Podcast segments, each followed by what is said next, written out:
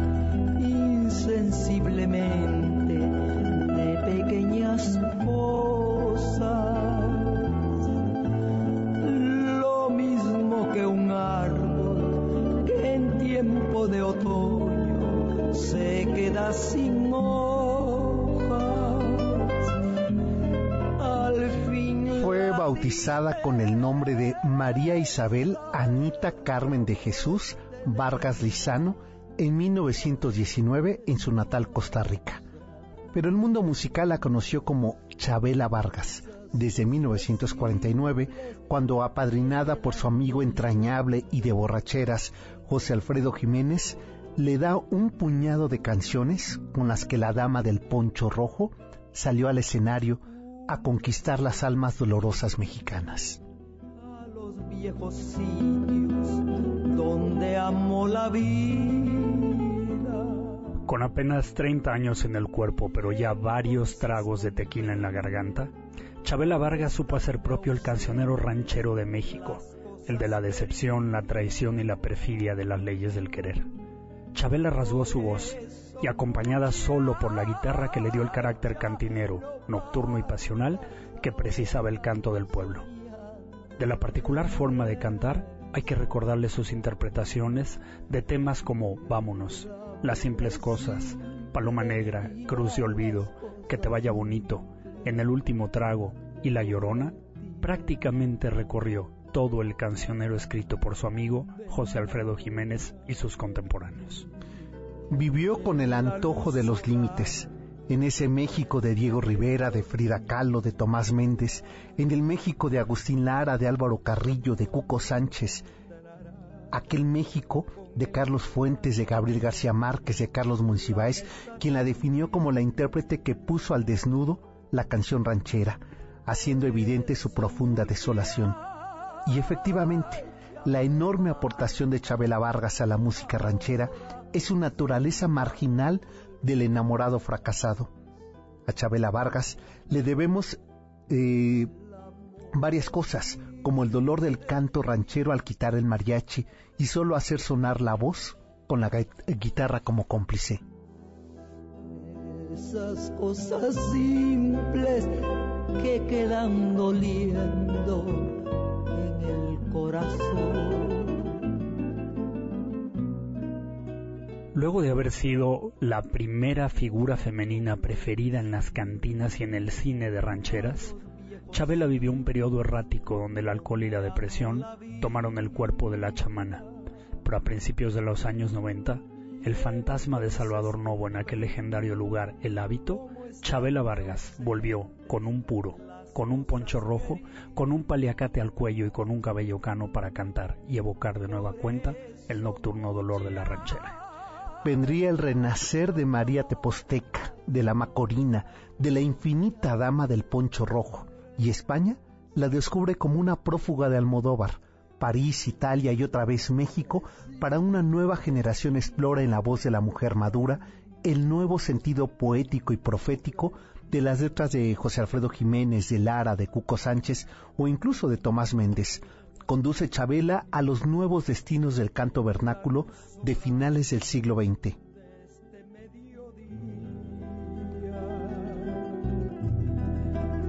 Donde encontrarás con el pan al sol la mesa tendida. Chabela nació un 17 de abril de 1919 y es por ello porque estamos por celebrar el 99 aniversario de su vida y sexto de su partida en agosto de 2012, hoy aquí le festejamos. Felices 99 años, chamana del Teposteco, donde elegiste para eternizarte y eternizar este cancionero ranchero que no tiene cruz de olvido.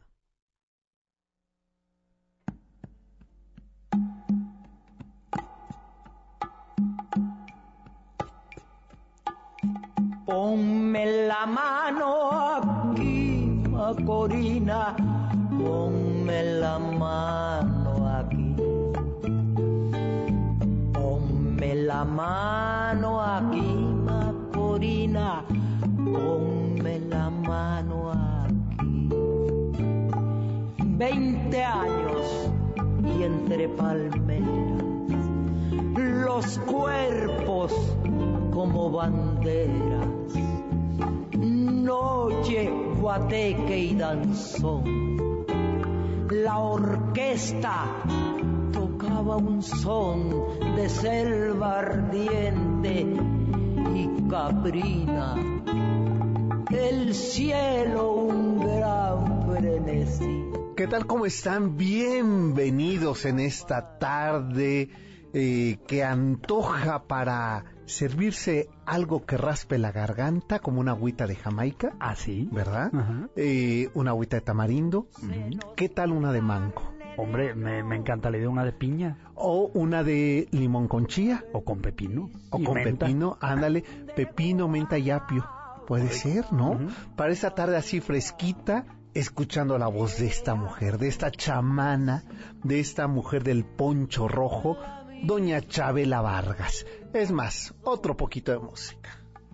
Ponme la mano aquí, Macorina, ponme la mano aquí. Ponme la Con la Macorina les recibimos, mi querido Salvador de María, tú prácticamente bajando del avión. Bajando el avión y encantado de este recibimiento. Imagínate después, hombre. Oye, nada más para poner en perspectiva lo que fue la aportación de Chabela Vargas. ¿Tú te imaginas de otra manera el género ranchero cuando hubiera sido una cosa, más bien, no quiero decir lúdica, pero menos dolorosa que lo que lo hace Claro. Chabela? Bu- Bueno, yo creo que más bien por el contrario, ¿no? O sea, mientras que eh, una Lola Beltrán eh, este, hace con el mariachi algo un poco más festivo del dolor, eh, creo que le regresa este, eh, este nocturnal sentimiento, Chabela Vargas, al quitarle todo, todo Al el- desnudarlo, exacto. como- desnudarlo. Como, que Chabela se convierte en la cara del espejo detrás del espejo. Exacto, ¿no? exacto. Con una propuesta más bien oscura, desgarradora, dolida, Eh, eh, eh, ajada, simple, ¿no? y además desnuda, exactamente austera, ¿no? Que apela más Almática, realmente, ¿no? exacto, y apela más a, a, a- pegarle realmente a la letra de la canción desgarradora Claro. una interpretación igualmente oscura. oscura, sí, íntima, eh, casi de conjuro, ¿no? Eh, casi confesional de la música ranchera. Yo creo que eh, sí hay un antes y un después de la música ranchera a partir de la presencia de Chabela Vargas. Y en la década de los 90 lo que hace en el hábito, este lugar que regenteaban Jesús. Rodríguez y Liliana Felipe, lugar que fuera también para el teatro en Coyoacán de este Salvador de Novo, Salvador Novo. un, lugar fundamental, ¿no? Fundamental. fundacional para, para, para el cabaret de, de Sí, sí, mexicano, sí, ¿no? mexicano. Ujú. Eh, para el vodevil mexicano, ¿no? Que verla ahí- espacios. Sí, yo recuerdo que eh, este eh, Liliana Felipe yo la había ido a ver porque fíjate estaba eh, en esos años eh, corriendo un, un espectáculo de Liliana y de Jesusa ¿Cuál era? que se llamaba Que devuelvan y que era un espectáculo con eh, la danzonera Dimas donde cantaba Eugenia León y eh, era un espectáculo para denunciar. A ver, te voy a decir una de las frases. si Harp, si Slim, si Elu, si Córdoba Montoya son personas finas que devuelvan lo que se robaron. Entonces eran esos años. Eran esos tiempos. Esos tiempos que estamos viviendo el surgimiento del neoliberalismo para México. Y ahí recuerdo que yo la fui para entrevistar para eso a, Liliana Felipe y a Jesusa y me invitaron a ver a Chabela Vargas.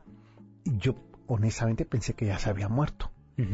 Y la voy a ver. Aquel, me acuerdo que era un viernes por la noche. Qué regalo te hicieron, ¿eh? Y vaya lo que vi ahí. Ver a esta mujer salir, como, la describíamos aquí en, la crónica, el poncho rojo, un paliacate, su camisa blanca eh, con el paliacate, el cabello cano, traía unas gafas oscuras, oscuras y escuchar a los macorinos en la guitarra y ella empieza a cantar justamente esta. Macorina. Macorina. Es que fue su himno. Aquel momento fue, de verdad dije, Mágico. Sí, yo la tenía, yo, o sea, la tenía como un recuerdo, ¿sabes? Ya, ya no la escuchaba. Qué fuerza, ¿no? Ante que tener una fuerza arrolladora, ¿no? Sí, sí Qué barbaridad, una, la manera de penetrar con la voz y de, sabes, de pasar como una saeta directa a la emoción del espectador, ¿no? No, hay, no hay nada, como lo decía hace rato, desnuda, pura, simple, nada más llega ahí directamente y se clava en la... Y bueno, y me enamoré de, de Chabela. Oye, y es que ahora que dices el hábito, Sergio, que también algún día habremos de recorrer los, los espacios nocturnos de la ciudad, perdimos un espacio que no ha tenido desde entonces. No, porque la, porque ahora con el este el espectáculo de las reinas chulas de, las reinas chulas eh, ya. no perdió este carácter de vodevil sí, de, sí, de, cabaret de cabaret al estilo ahí la última vez que se presentaron las hermanas Águila las dos vivas ah, bueno ahí pues bueno ahí vi a Elena Burke por ejemplo. Fíjate, nada más eh o sea de ese tamaño era ese lugar pues no creo que no tiene ahora este este sentido el lugar que lo tuvo en su momento. Pues la noche Elena de Burke, así que viste lo que te has perdido, lo que te has perdido la Exacto, noche sí, y total, me acuerdo que inició cantando total. Y bueno, y ahí vi por supuesto, a Betsy, a Astrid Haddad, claro, a Regina Orozco. Ahí. Claro, yo también vi allá a Regina Orozco. Con la Mega Bizcocho, que era el espectáculo eh, está Eugenia León, a Tito Vasconcelos, a otra cosa maricosa. Me acuerdo tanto de ese espectáculo que era en los 80. Hijo, ya qué viejos estamos, mi querido Salvador. pero, ¿saben qué? Exacto, somos vanguardia envejecida solamente. Pues oigan, los invitamos para que nos llamen 51 66 1025 porque la noche de hoy pues vamos a estar eh, recorriendo la música de Chabela Vargas en este lugar en, este viaje que vamos a hacer. Además, qué mejor que la voz de Chabela, Salvador. Eh, si ustedes están siguiendo nuestra transmisión en www.mbsnoticias.com, no se desmayó Salvador. No, ¿eh? verán que me agacha a rezar. No. Exacto, sí, sí, sí. A Chabela. A Chabela, sí. la Virgen del Teposteco. Exacto. ¿no? Bueno, pues vamos a recorrer, qué mejor, como te decía Salvador, que la arquitectura del el modernismo nacional y me parece la dupla nada mejor. Nada mejor. Eh, ¿De quién vamos a hablar? Eso va a ser regresando a la pausa, de Carlos Obregón Santacilia. ¿Quién es este arquitecto? Pues ya eh, la semana pasada dábamos algunos antecedentes. pero muy rápidos, pues, tuvimos una charla estupenda y muy amena con Mario Iván Martínez. Exacto. Eh, eh, no diré que nos robó el tiempo, pero no nos dejó desarrollar desde luego el programa que teníamos para aquella ocasión. Así que hoy retomamos. Retomamos, así es que llámenos 51 66 105 si quieren una petición en la voz de Chabela Vargas, uno de estos temas de Tomás Méndez, de Cuco Sánchez, de José Alfredo Jiménez, ¿verdad? Y también decirles que el próximo domingo, que es eh, día 22 de abril, vamos a hacer nuestro recorrido número 23 del cocodrilo a pie. Y no, hoy nos fuimos, Salvador, hacer el recorrido que vamos a hacer dentro de ocho días. Y es a un viejo e importantísimo pueblo prehispánico que quedó en medio del lago de Texcoco y que era, eh, digamos, el punto medio de Texcoco para entrar a la ciudad Tenochtitlan de el Camino de la Viga. Y me estoy refiriendo al pueblo de Iztacalco. Pues vamos a recorrer el barrio de Iztacalco, nos vamos a dar cita el próximo domingo a las 10 de la mañana sobre Calzada de la Viga y eh, la calle es eh, Santa Cruz.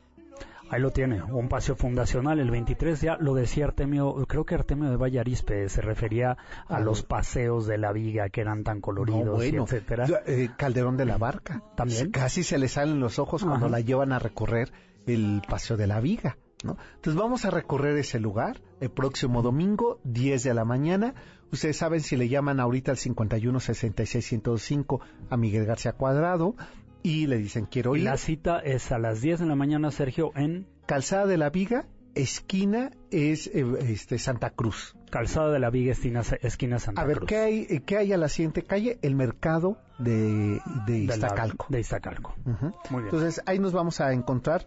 Y eh, por supuesto que antes de la pausa, no, regresando de la pausa para que me tengan preparada la música, voy a felicitar a alguien que prometí ayer por el Twitter felicitarla el día de hoy. Así es que esto será regresando de la pausa.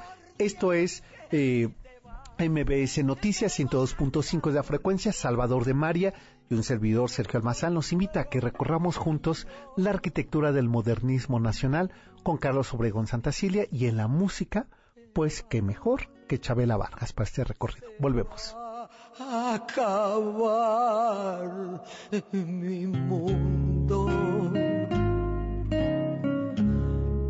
el mundo donde solo existes tú. No te vayas, no quiero que te vayas. Síguenos en Twitter, S Almazán 71, arroba Salvador de María. Habla José Antonio Mir ¿Qué gobierno quiero? Uno que esté encabezado por gente decente. Yo he combatido la corrupción toda mi vida. Por mi trabajo, muchos políticos corruptos hoy están en la cárcel. Nunca he vivido por arriba de mis ingresos. Se puede ser servidor público sin lavar dinero, sin vivir con excesos. Te ofrezco un gobierno que combata con todo la corrupción y en donde el único privilegio sea ser mexicano. Vota por los candidatos a senadores y diputados federales de la coalición Todos por México, PRI. La fórmula es sencilla Vamos a acabar con la corrupción, de modo que vamos a liberar los 500 mil millones que se roban los políticos corruptos. También vamos a cortar el copete de privilegios que hay en el gobierno. De esa manera, sin necesidad de aumentar impuestos, sin endeudar al país, sin gasolinazos. Vamos a impulsar actividades productivas, van a haber empleos, va a haber bienestar. Juntos haremos historia. Andrés Manuel, presidente. Morena. Te hace mucho bien. ¡Muévete! Ponte ya las pilas, saca tu energía, esto está muy bien. ¡Muévete! No importa la hora, no importa el lugar, pásatela bien.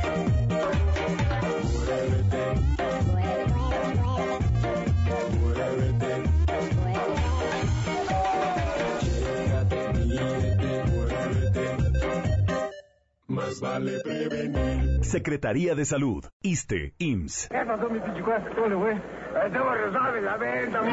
Regresamos para seguir recorriendo las calles de la ciudad a bordo de El Cocodrilo.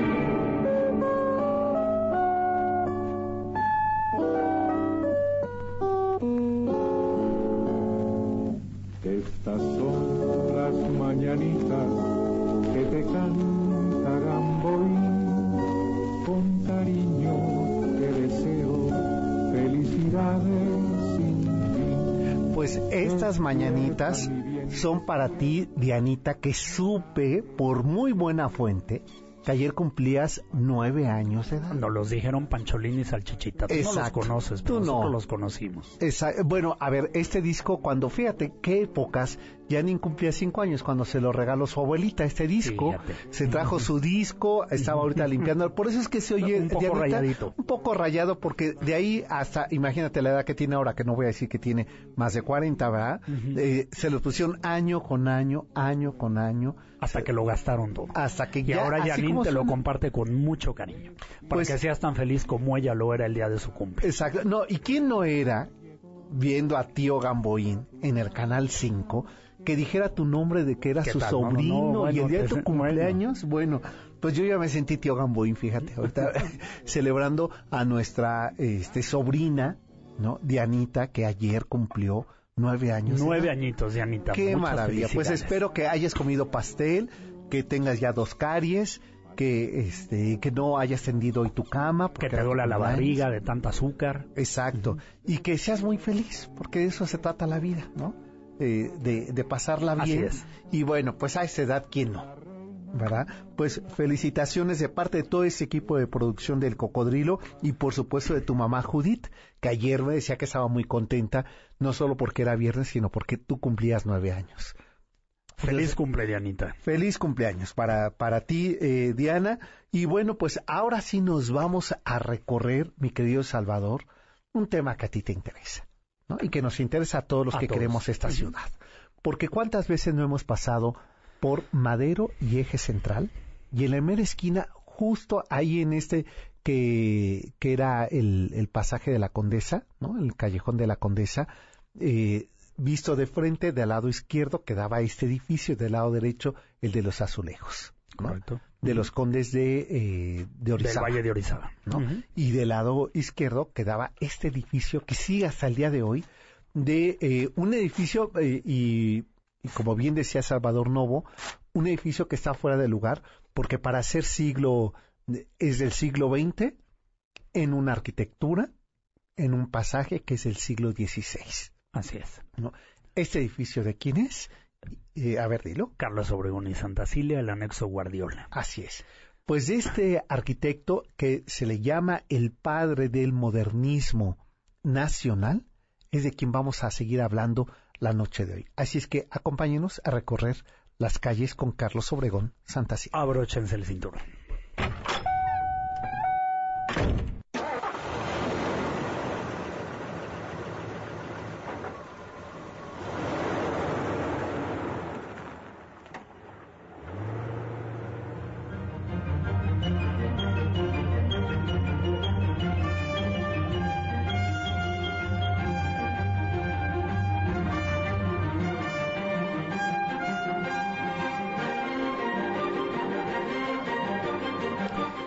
La música de Carlos Chávez, ¿quién más para hablar de este nacionalismo? Nadie mejor, contemporáneo modernista mexicano. Así es. Pues quizá de los ejemplos más evidentes de la modernidad y el modernismo en México es la arquitectura. En palabras de Octavio Paz, los mexicanos estamos condenados a ser modernos. La modernidad, desde hace más de 100 años, es nuestro estilo, si bien la modernidad en México abarca cuatro fases desde 1857 a 1958, es decir, desde el juarismo hasta Miguel Alemán, el siglo XX concentra el mayor desarrollo moderno de México. Resultado de esta forma desbordante que el país vivió tras la Revolución Mexicana, no solo en el proyecto institucional de hacer un concepto de nación, sino de fortaleza, unidad e identidad ejemplo y quizá de los mejores que representaron la transición ideológica y artística del México en el tránsito hacia la modernidad fue exactamente Carlos Obregón Santacilia, nieto del propio presidente Juárez, quien desde su temprano proyecto El Pabellón de México en Río de Janeiro, sobre una idea neocolonial, hasta su mejor ejemplo de transición urbana en el edificio de Avenida Reforma del Instituto Mexicano del Seguro Social, que se trata ya de un modernismo que raya en el funcionalismo. La obra arquitectónica urbana, civil, pública y privada de Carlos Obregón Santacilia transitó desde los años 30 en la búsqueda al discurso que mezclara la influencia europea del Art Deco con trazos rectos y robustos, el nacionalismo artístico del muralismo que representó en murales encargados para decorar lobbies, plafones y vitrales, así como tallados de cantera. Pero quizá su mejor creación sea la incorporación del cobre pulido, que recubre lo mismo la cúpula del monumento de la Revolución Mexicana o los puentes que conectan áreas del edificio de la actual Secretaría de Salud en las calles de Lieja y Paseo de la Reforma. Será el punto culminante del modernismo mexicano el que se haga en la ciudad universitaria, concluida hacia 1952 gracias al trabajo de cientos de arquitectos, artistas, ingenieros, obreros, políticos con una sola visión, desarrollar el emblema del modernismo mexicano que debe de estar en la máxima obra de la Casa de Estudios Nacional, la Universidad Nacional. En palabras de Carlos Obregón Santacilia, la arquitectura modernista nacional es la expresión más del pluralismo estético nacional que de un concepto homogéneo de sus creadores. Y efectivamente, la riqueza del modernismo en la arquitectura mexicana es su enorme aportación deliberada por construir desde cada uno de sus creadores, ya sea Obregón Santacilia, O'Gorman, Raúl Cacho, Álvaro Aburto y hasta Luis Barragán, una propuesta genuina y personal de reinterpretar las corrientes europeas, el Art Deco, el funcionalismo y el Bauhaus para incluir elementos nacionales, incluso prehispánicos, materiales como el tesonte y la cantera, metales como el cobre y caprichosas decoraciones derivadas de la posrevolución, tal y como es el muralismo.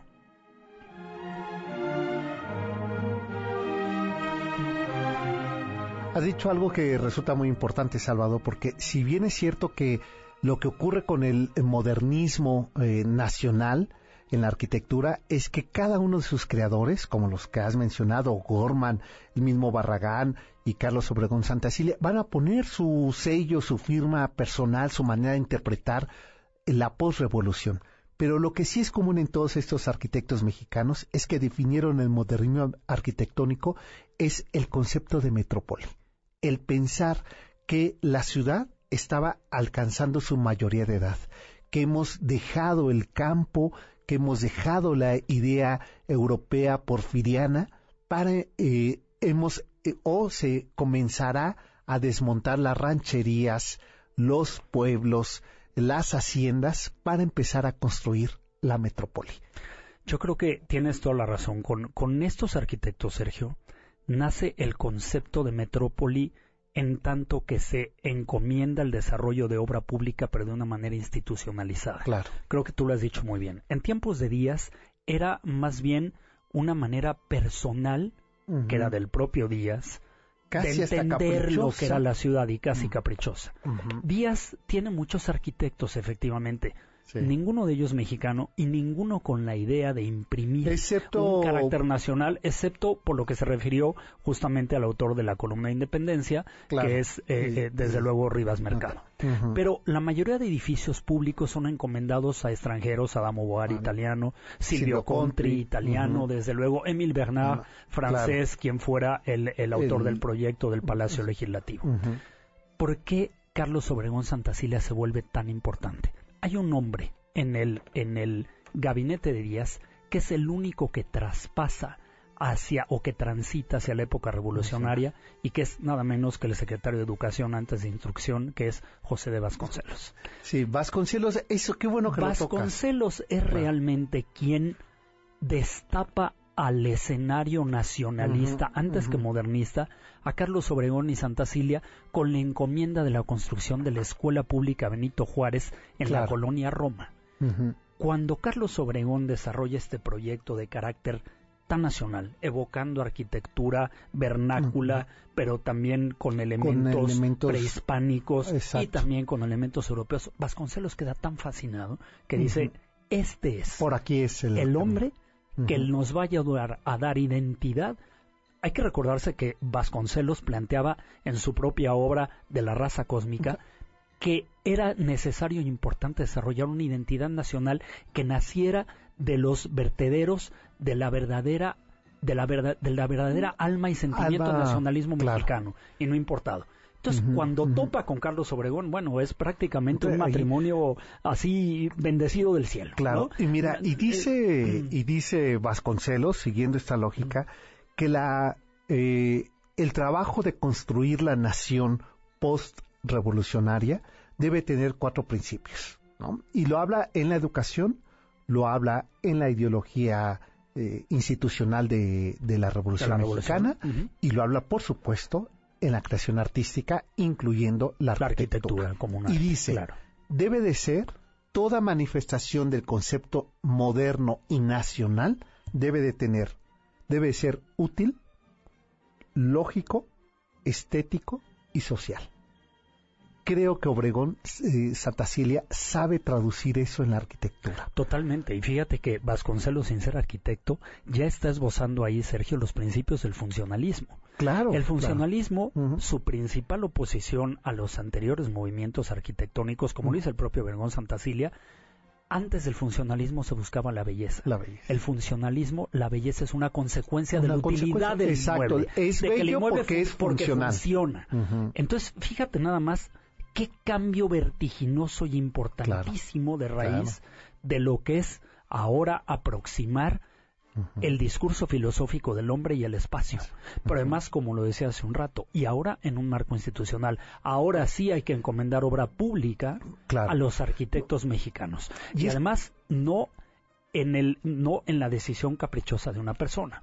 Ahora hay comités colegiados que buscan a estos arquitectos para encomendar obras como ya lo mencionaste tú, el Banco Nacional, la nueva bóveda, la Casa Universitaria, la, Casa del Seguro Social, había que hacer obra que pusiera de manifiesto el triunfo revolucionario. Civil, o sea, e, ese tema de hay que hacer que los edificios sirvan a la sociedad hay que hacer que sean bellos, pero hay que hacer que, eh, que, también sean identidad y pertenencia. Exacto, y lógicos, ¿no? Y de esto, ¿te parece? Platiquemos regresando a la pausa. Eh, Jonathan Salina nos está escuchando y pide que suene la canción de La Llorona con Chabela Vargas. Pues, eh, y también ahorita te saludamos, Francisca.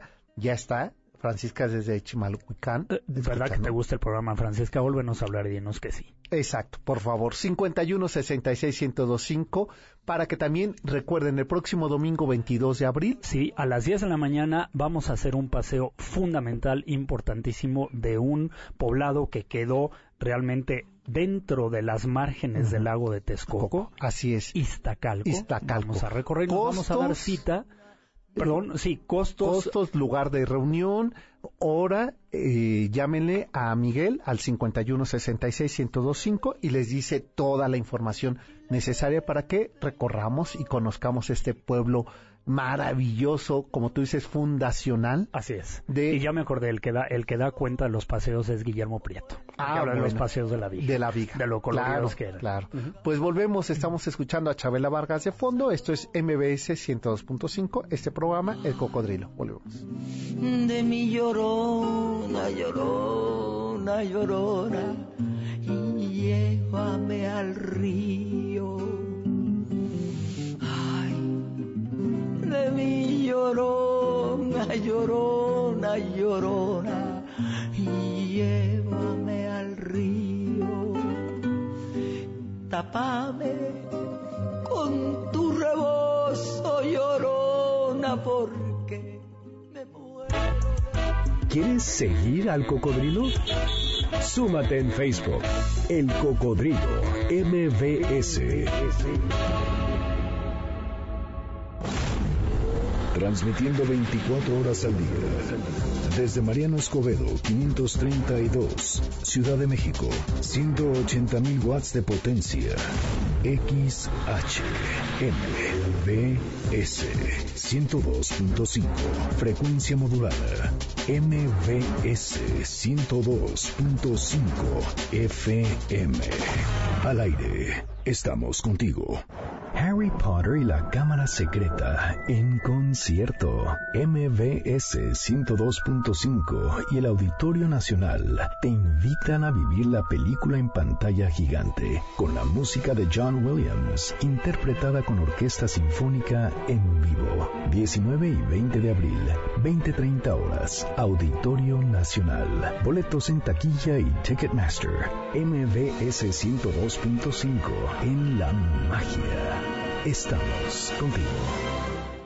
Para las que siempre están ahí, para las que nunca nos han dejado solos, para las que son echadas para adelante, para las que se la rifan, para las que siempre ven por todos, para las jefas. Mi primer compromiso es de jefa a jefa. Apoyaremos a un millón de mujeres con 2.500 pesos al mes, porque en esta ciudad siempre le echamos la mano a la gente porque cuando a ellas les va bien, a todos nos va bien. Alejandra Barrales, candidata a la jefatura de gobierno por la Ciudad de México al frente, PRD. Con ustedes, Miquel Arriola. Por culpa de los ineptos del PRD y Morena, que son lo mismo y que además en 20 años no han hecho nada, cada vez que un pasajero se sube a un transporte público, reza para que no lo asalten o no lo acosen. Yo voy a modernizar el transporte en la ciudad para que tu familia viaje cómoda y segura. Miquel Arriola, candidato a jefe de gobierno de la Ciudad de México. PRI. Tu familia es primero. Yo quiero a Miquel. Regresamos para seguir recorriendo las calles de la ciudad a bordo de El Cocodrilo. Que mi vida esté de sombras llenas. No necesito amar, no necesito. Yo comprendo que amar es una pena, una pena de amor y de infinito. Y no necesito amar, tengo vergüenza de volver a querer lo que he querido. Toda repetición es una ofensa y toda suspresión es un olvido. Desdeñosa semejante a los dioses, yo seguiré luchando por mi suerte, sin escuchar las espantadas voces de los envenenados por la muerte. Estamos escuchando la voz de Chabela Vargas, esta mexicana. Tica, tica mexicana. Tica, sí, sí, sí, tienes razón. Más mexicana que tica. Más lo digo porque ella misma ella lo dijo. mismo lo dijo.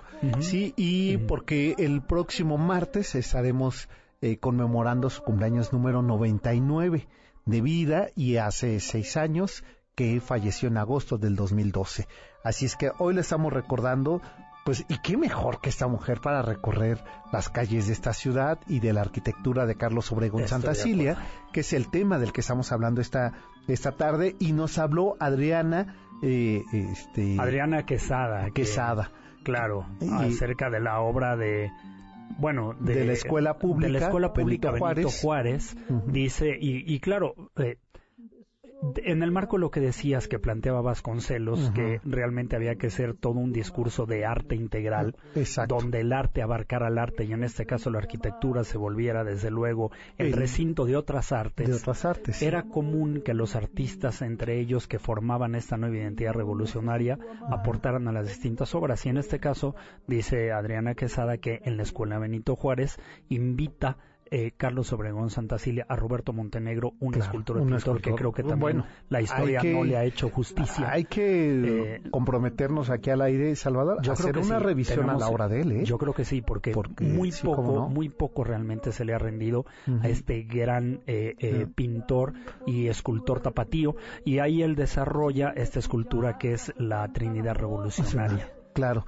Y fíjate que también, que eso lo debe saber también este, tu mamá, Salvador, que en la escuela eh, pública Belisario Domínguez de la calle de Héroes y San Fernando, allí en la colonia Guerrero, donde llegaron a pintar Maris Bustamante, Carlos Mérida y, eh, este, y Montenegro.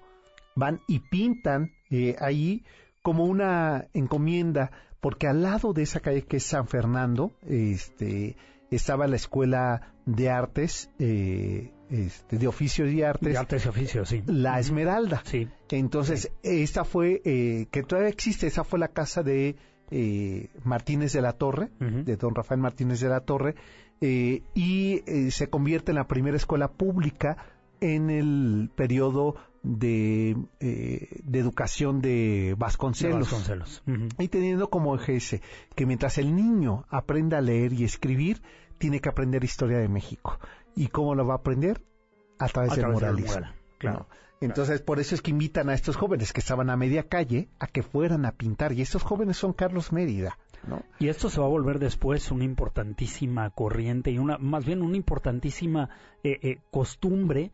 Claro. Realmente Mario Pani después la va a adoptar y va a incorporar justamente obra de Mérida. La van a, bueno, ¿qué me dices del mercado Abelardo, Abelardo Rodríguez, donde pintan Rodríguez, todos los to- todos los fridos, sí. Este, Eh, en fin, vamos a verlo reiteradamente. Bueno, esta mismo manera Pani de plasmar y- la historia a través del muralismo, Claro. incluso en edificios ya existentes, como es el caso, desde luego, el Palacio Nacional, Ajá, y como es el caso de, del- de San Ildefonso. de San Ildefonso, pero estoy pensando también que no solamente en la obra pública o civil, sino también lo tenemos en los privados, como es el caso del Hotel del Prado Correcto. y del caso Reforma, del Hotel Reforma.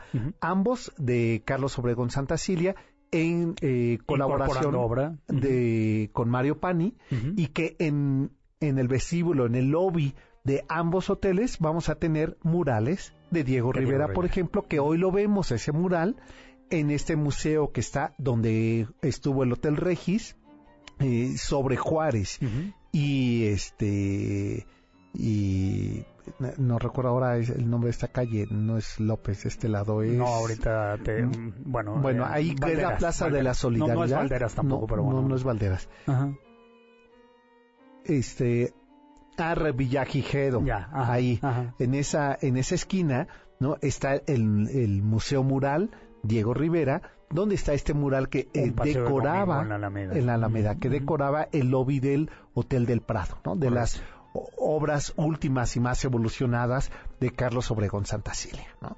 Pero sigamos este recorrido porque hablábamos, eh, Salvador, eh, antes de la pausa, sobre este trabajo primero que va a ser con, ya hablábamos hace una semana, con el Departamento de Higiene y Salubridad en Lieja y Reforma. De los primeros trabajos de obra civil pública para el servicio de la sociedad que se le encarga en 1929 a Carlos Obregón Santa Cilia, donde va a invitar a Diego Rivera a hacer estos vitrales. Así es. Que otra vez el diálogo postrevolucionario en el arte, que responda a esta idea de hacer un, mismo discurso nacional incorporando diferentes eh, expresiones artísticas. Una la arquitectura con Carlos Obregón Santa Cilia y otra en el muralismo con Diego Rivera. Y ejecución de Villaseñor, que era el vitralista, normalmente de, Diego Rivera. Claro. Pero yo creo, Sergio, es, es muy importante ahorita que estamos revisándolo. Hay que recordar que cuando hablábamos tú y yo hace dos semanas decíamos, oye, vamos a hacer este ciclo de arquitectos, es porque tú y yo hemos ubicado que hubo arquitectos predilectos de cada uno de los distintos mandatos a partir de la época por revolucionario presidencialista mexicana. Y claramente es Carlos Obregón Santacilia el que inicia con el pie derecho con el mandato de Obregón. Y el que le da esta identidad modernista revolucionaria, todavía no hablo de por revolucionaria, revolucionaria, a la arquitectura mexicana y al nuevo concepto de ciudad y de obra pública, como le decía esto hace rato.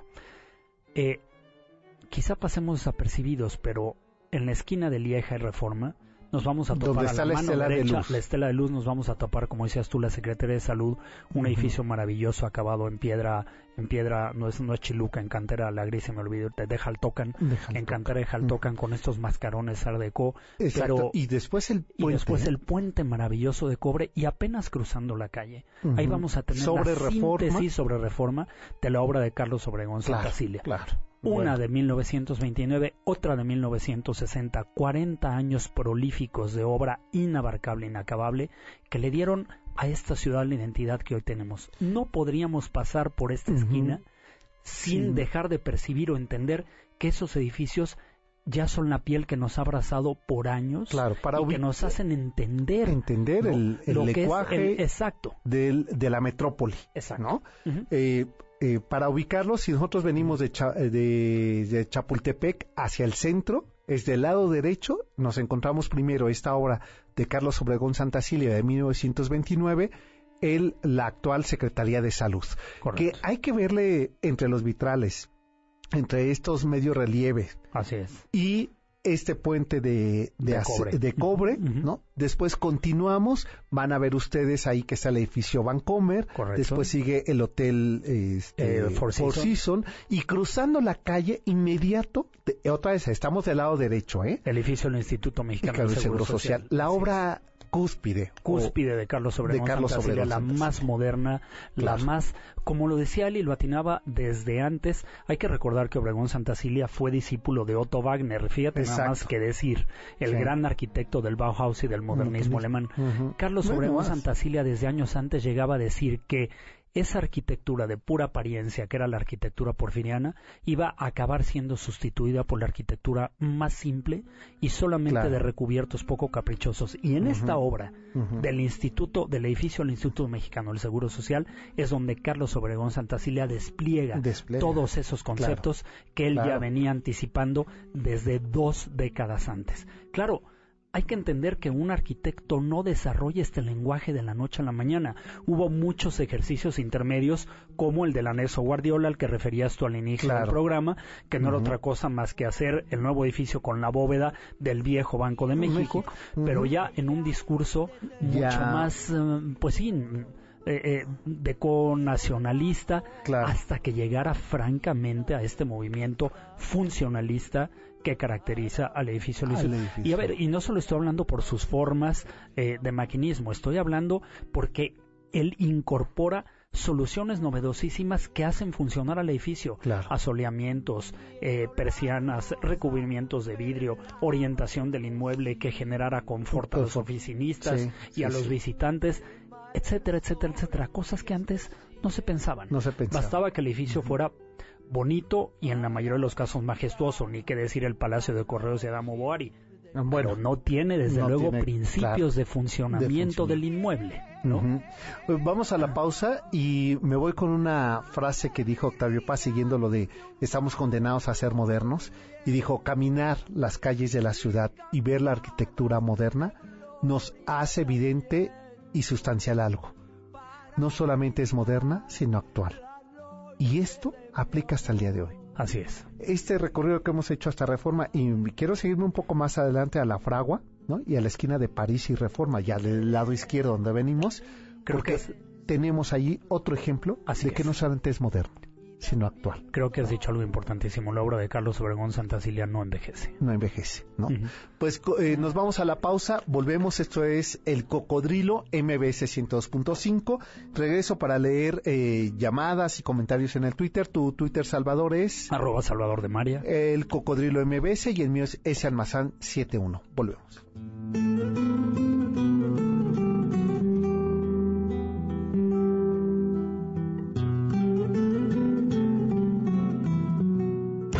Síguenos en Twitter. S. Almazán 71. Arroba Salvador de María. No te pierdas a Samo en concierto.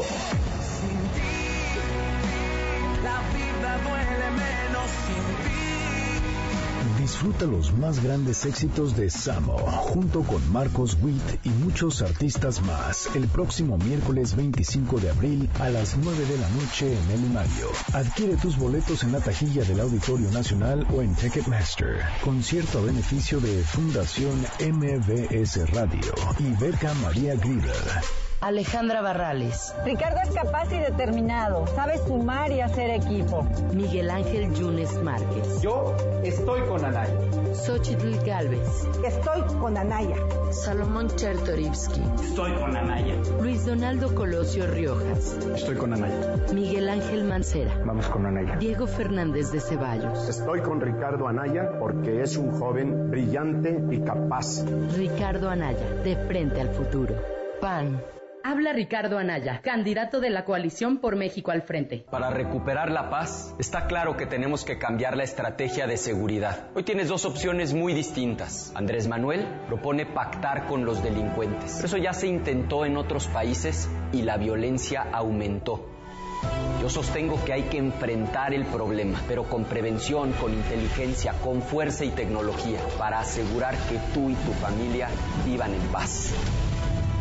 PRD. Antes de prender un globo de cantoya o arrojar una colilla al bosque, piénsalo dos veces. El 99% de los incendios forestales son causados por descuidos humanos. Ayuda a prevenirlos. No quemes basura, no dejes encendidas fogatas, brasas o cigarros en bosques y selvas o cerca de ellos. Si detectas un incendio forestal, da aviso inmediatamente a las autoridades. Llama al 01800 4623 6346. Comisión Nacional Forestal. Semarnat. ¿Sabías que la Universidad UTECA es líder en las licenciaturas de actuaría y en la de interpretación y traducción? Regístrate y conoce toda nuestra oferta académica en uteca.edu.mx o llámanos al 5264-8520. Recuerda, 5264-8520 o ingresa a uteca.edu.mx. Inscríbete. Iniciamos cursos en mayo. Universidad UTECA, una universidad de MBS Educación. Nuevos tiempos, nuevas mentes. Tener un hijo adolescente es una gran misión. El reto de entrar en su mundo y conectar con su corazón. Aunque algunas veces te quiera lejos, te necesita cerca. Las mejores herramientas tú se las puedes dar. Formarlos hoy les cambiará el mañana. Convivencia sin violencia. Fundación Forja y Fundación CAPSA te invitan al Congreso para Padres el próximo martes 17 de abril en Expo Santa Fe, con expertos internacionales de Chile, España y México. Donativo 500 pesos. Adquiere tus boletos llamando a Convivencia sin Violencia al 5251 7261 52 51 72 61. Un futuro mejor para todos.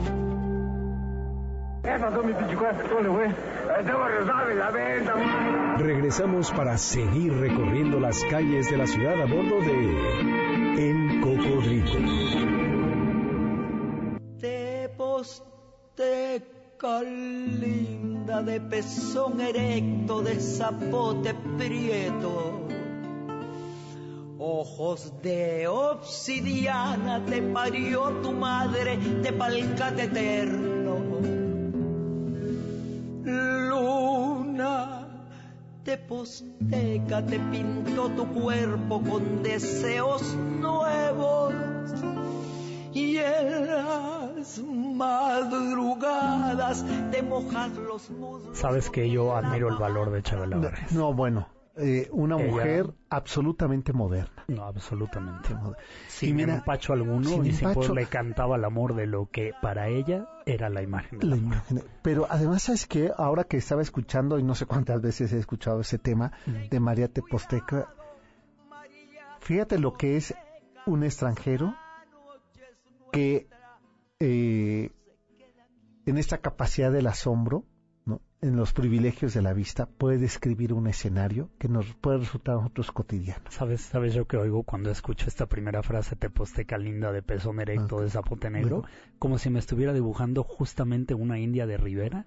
Claro, o si Rivera. no, o si no, una fotografía de Lola De Álvarez Lola Bravo. Álvarez Bravo, por ejemplo. ¿no? Así o sea, na- nada más de ese tamaño era la mirada de sí eh, eh, es un es una letra que escribe por eso digo que qué manera de mirar a alguien que viene como Ahora sí extranjera que, y como lo se- dijiste, qué moderna, qué. Carlos Obregón Santacilla, Sí, qué sí, Rivera, sí. qué Chabela Vargas. Exacto, ahí está, ahí está lo que se sabía hacer y describir. Es útil, es estético, es. nacional.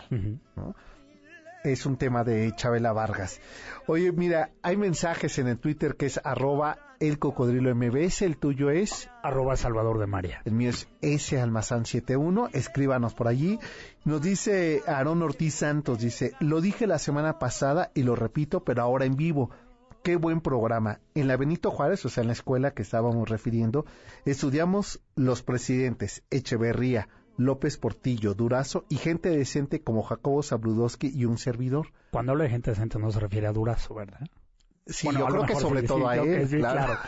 Los saludos hasta Atlanta, nos está escuchando Muchas gracias, en. Atlanta. Gracias, Aarón, y gracias por tu comentario y por seguir este, este programa que, a ver, sí creo que nos, eh, eh, que la ciudad nos refiere de manera constante in- e inabarcable e inacabable, ¿no? Pero yo me imagino que cuando uno está fuera de la ciudad donde, cre- donde nació y donde creció, eh, te sabe mejor la mirada a distancia, ¿no? Entonces también para todos y todas aquellos que están fuera de este territorio, Más que este espacio, que este es. espacio sea un diálogo eh, como puente, ¿no? Entre la, la memoria y esta que es su tierra. Y bueno, pues eh, seguimos eh, recorriendo lo que nos queda de programa, Salvador, hasta esta geografía de la cual hemos venido hablando que apuesta Carlos Obregón Santacilia. Decíamos, si seguimos sobre Paseo de la Reforma, nos vamos a encontrar a la altura de la calle de París Así es. eh, y Reforma. Eh, esto es pasando... Donde está ahora la nueva Cámara de Diputados. Diputados, exacto. ¿no? Esta Sí, era la mano sí. izquierda, donde estaba el cine Roble. donde estaba el cine Roble. Y llegaremos a esa esquina donde se levanta un edificio que fue el primer rascacielos. El hito de la modernidad. Aquel Claro. en cuya terraza en los años 50 se ofrecían los brunch más deliciosos Sí. y exquisitos. Bueno, a ver, rascacielos ya había. de Estaba el de eh, eh, la aseguradora La Nacional. la Nacional. Bueno, tiene y razón. el, y el de razón. Segura sobre Tacubaya. Sobre Tacubaya, desde luego. de Avenida Jalisco y Revolución. Creo que este del que estamos hablando tiene más pisos. Sí, a ver, tiene más pisos, pero ya... eh, Vamos, es, ciertamente no era el primer edificio, edificio alto, de- es cierto. Ajá, sí, ya había esto, pero, sí, este tenía más pisos. Y además va a tener algo innovador, Salvador. Un roof garden. Así es. Con una piscina. Así es. ¿Tú te imaginas ¿Te eso? imaginas lo que era antes que la azotea era el tendedero? Exacto. Ahora y que vamos era a tener el un último espacio respiro del, del- campo, del en, la campo ciudad, como diría. Monsiváis. El tendedero, las jaulas, los guajolotes, El- este, los pollos y el perro. y la ropa de asolear. Y la ropa ¿no? azul. Básicamente. Eh, eh, que ese es nuestro último respiro del campo en la ciudad, ¿no? Ahora le vamos a dar, le va a dar el arquitecto otro, otro uso y otro lujo y otra dimensión, como es, ¿qué tal, él dice, qué tal que vamos viendo las ciudades de arriba? Desde arriba. Claro que esta historia no fue solamente miel sobre hojuelas, fue realmente donde Carlos Obregón Santa Cilia tiene su primer encontronazo. Él ya Claro. estaba en los cuernos de la luna. Sí, eh, a ver, Obregón, ya era- Calles, ya era un consagrado Sí, no, no, no, ya. de la arquitectura Sí, de la obra pública. Exacto. Pero en ese entonces ya había por ahí un secretario de Hacienda que era Alberto J. Pani que tenía un sobrino, Ah, bueno, un sobrino que venía por ahí haciendo sus pininos y Exacto. y, y era arquitecto, muy buen arquitecto. Buen arquitecto, Eh, claro. Lo probaría después. Y de pronto este tío muy influyente le dice a Obregón, oye, ¿por qué no invitas a mi sobrino a que haga el edificio contigo? Y surge ahí la primera disputa entre estos dos Claro. grandes arquitectos, que son Carlos Obregón Santacilia y, Y Mario, Mario Pani. Pani. Y estamos hablando del Hotel Reforma, Exacto. desde luego, de la Sí. esquina de París y Paseo de la Reforma, la Reforma. que estuvo tan... Yo no sé si realmente acabaron ya los trabajos de remodelación. Ya no sé, mira, pero cada vez yo- que pasas le falta algo. O sea, le falta ahora la R. De. Hotel Reforma que Ajá. estaba hasta arriba. Quiero, ¿no? quiero que sepas que yo, mi primer trabajo, cuando mi mamá me, me echaba de casa en los veranos porque no querían que estuviera dando lata, que ya era adolescente, me mandaba a trabajar con mi abuelo, que su oficina estaba en la, en la esquina de París y Madrid. Ah, bueno. Y entonces mi abuelo a la salida del trabajo me decía, Chato, te espero a tomar una copa en el Catrín. El Catrín era el bar del Hotel Reforma. Ya, porque hablando- también estaba el Cirrus. ¿No? Sí, te estoy hablando de 1979. Bueno, y todavía Entonces, funcionaba. Funcionaba el Catrín, No. ¿Y tú te acuerdas Digo, que ya era un poco decadente. ¿eh? Ya, claro. Pero a mi abuelo también le, le gustaba meterse a tomar martínez así de estilo de O sea, a él le debemos esas nostalgias tuyas. Exacto. Ujú. Y Entonces te me ibas invitaba ahí. y me iba allí, al Catrín del Hotel Reforma. Veía ese lobby maravilloso a doble altura, no. tapizado con, con, con mármoles rojos exquisitos, un poco a la manera del interior del Palacio de las Bellas Artes. Exacto. sí. Acabado por los hermanos Mariscal, ya también un discurso más también, modernista, Claro. ¿no?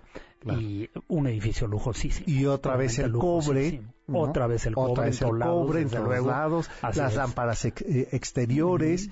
Eh, eh, tú, tú recordarás que en el, en el este, Ciros, de ahí del Hotel Reforma, se transmitía un programa de radio que después se hizo muy famoso y ya tuvieron que cancelarles la oportunidad que se llamaba Batas, Pijamas y, Y Pantuflas. Ajá. Porque era una vista espectacular de la ciudad.